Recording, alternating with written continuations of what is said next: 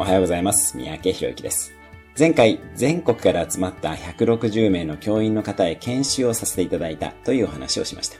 その翌日は、これも文科省の依頼で、全国の教職員向けの映像教材を作成させていただきました。こちらも研修と同じテーマの教育現場におけるコーチング的コミュニケーションです。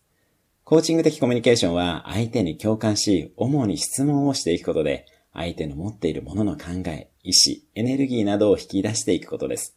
答えは本人の中にあるというスタンスで接していきます。なぜなら、人生は自分で考え、自分で動いていく力が一番大切だからです。また、自分で決めた選択であれば、後悔することはないですし、人に言われた選択の何倍も努力します。部下であれ、子供であれ、できる限り本人の意思を尊重してコミュニケーションしていきましょう。時間はかかっても、それがお互いをハッピーにすることでしょう。